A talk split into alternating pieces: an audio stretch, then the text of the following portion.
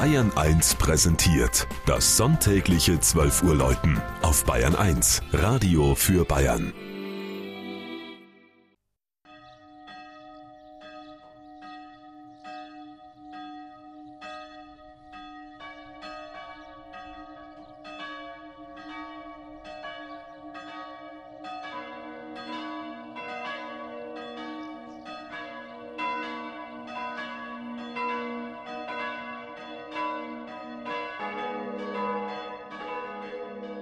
Hirnstetten in Oberbayern.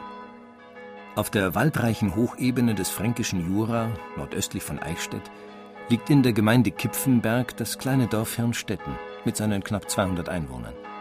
Hier verlief einst die Grenze der römischen Provinz Rätien mit ihrer Befestigung dem Limes.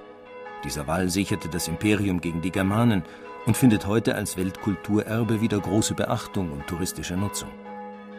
Herrnstetten wird um 1150 in einem Schenkungsbuch der Propstei Berchtesgaden erstmals erwähnt. Herswienestetten nannte man den Ort damals und meinte damit eine Stätte der Hirschweide. Das Dorf gehörte im Mittelalter zum größten Teil dem nahen Augustinerchorherrenstift Rebdorf und hatte damals vermutlich schon eine Kirche. Gesichert ist dies aber erst durch die Stiftung einer Frühmesse im Jahr 1469. Das Hirnstädter Gotteshaus wurde 1743 von Gabriel di Gabrieli völlig erneuert. Dieser bedeutende Baumeister des Eichstätter Bischofs hatte schon für das Kloster Rebdorf ein prächtiges Konventgebäude errichtet und Eichstätt zur Barockstadt gemacht. Der einschiffige Bau in der Ortsmitte hat einen markanten Giebelturm und ist dem Bauern Heiligen Leonhard geweiht.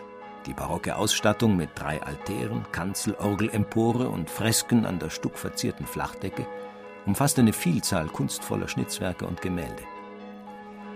Im Jahr 1668 wütete die Pest in Herrnstetten und die Bewohner versprachen in ihrer Not eine alljährliche Wallfahrt zum heiligen Sebastian hinunter ins Altmühltal nach Ernsberg.